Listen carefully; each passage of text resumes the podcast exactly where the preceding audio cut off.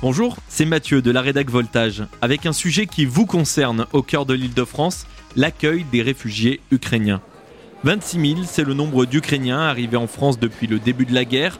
Au total, ce sont plus de 3 millions de personnes qui ont fui leur pays en 3 semaines de conflit. Un mouvement de population inédit sur le continent depuis la Seconde Guerre mondiale. Le Premier ministre Jean Castex a quant à lui annoncé qu'environ 10 500 titres de séjour avaient été accordés au motif de la protection temporaire depuis le début de l'invasion russe.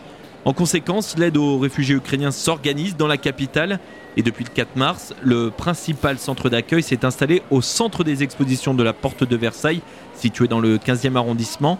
À l'entrée, des centaines de personnes créant des files d'attente conséquentes. À l'intérieur du hall de 5000 m2, les Ukrainiens peuvent se reposer et surtout trouver un accompagnement grâce à l'aide de nombreux bénévoles.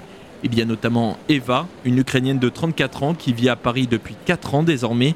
Elle souhaitait se rendre utile et a proposé son aide pour la traduction. Il y a quelqu'un dans mon cercle qui m'a parlé de France Terre d'Asile et en fait j'ai écrit juste sur le page Facebook que je proposais mon service des bénévolats de traduction. Je pense que je faisais la traduction à peu près pour dizaines de familles dans le créneau de 2 heures, 3 heures. Je parlais ukrainien et je parlais russe mais parfois je ne même comprends pas trop les besoins des gens à ma propre langue maternelle parce que les gens sont perturbés. On est obligé un peu improviser.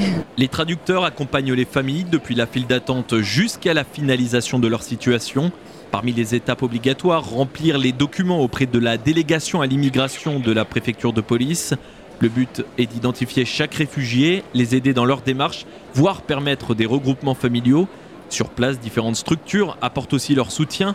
L'armée du salut et la ville de Paris distribuent de la nourriture, des espaces de jeu sont mis à disposition pour les enfants, 400 couchages de fortune sont proposés pour se reposer sur place des solutions d'hébergement et de restauration en Ile-de-France dans des espaces dédiés aussi.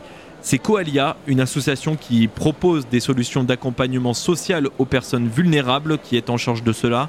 Benjamin Caramel, directeur adjoint d'unité territoriale, détaille leur action. On accueille euh, essentiellement les personnes entre 18h euh, et, 2h euh, du matin pour des personnes qui sont en transit sur Paris vers d'autres pays européens. C'est-à-dire qu'on a nos collègues de la Croix-Rouge qui sont dans les gares qui accueillent les personnes ukrainiennes arrivant essentiellement d'Allemagne et qui les réorientent vers les centres d'hébergement parisiens et essentiellement celui-ci d'une capacité de 440 personnes. Bien évidemment, c'est des personnes qui arrivent avec leur vie, donc une valise, voilà, un chat, un cochon d'Inde, un chien, euh, quelque chose qu'on voyait pas dans le milieu de l'hébergement et qu'on accueille euh, assez positivement. Euh, et puis les personnes qui sont les plus vulnérables, avec des enfants en bas âge ou avec des problèmes de santé, ils sont réorientés vers un hôtel qui est géré par Emmaüs, porte de Pantin, où les conditions d'hébergement sont plus adaptées aux problématiques rencontrées par ces personnes qui ont traversé la moitié de l'Europe. Depuis l'ouverture, on a accueilli un peu plus de 1800 personnes et on en a réorienté un peu plus de 1750 au départ, soit de la gare de Lyon, soit la gare Montparnasse. Je sais qu'il y a une grosse communauté euh, ukrainienne au Portugal. Donc il y a un vrai souhait de se diriger vers Barcelone pour après repartir vers l'Espagne. On risque de retrouver à peu près la même situation euh, vers l'Italie parce que l'Italie, euh, leurs EHPAD sont souvent tenus, en tout cas grâce à,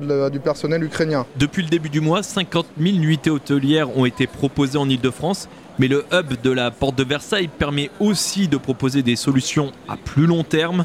Et là, d'autres associations prennent le relais.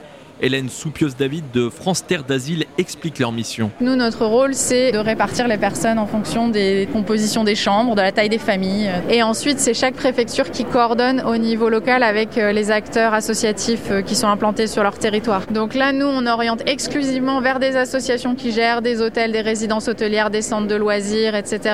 Et il y a énormément de propositions d'hébergement citoyen, mais ça, c'est en train de se construire aussi dans un deuxième temps parce que pour nous, c'est vraiment très important qu'il un accompagnement, un encadrement à la fois des familles françaises qui veulent héberger, mais aussi euh, ensuite des familles ukrainiennes. C'est-à-dire de ne pas laisser ni les citoyens français euh, qui sont prêts à accompagner complètement euh, livrés à eux-mêmes sans avoir les réponses, et en même temps de bien les informer sur ce que ça implique, ce que ça signifie d'accueillir une famille chez soi. À la date du 22 mars 2022, 4016 personnes étaient hébergées dans les différentes structures mobilisées en Ile-de-France et 1207 personnes ont été transférées vers des structures d'accueil dans d'autres régions.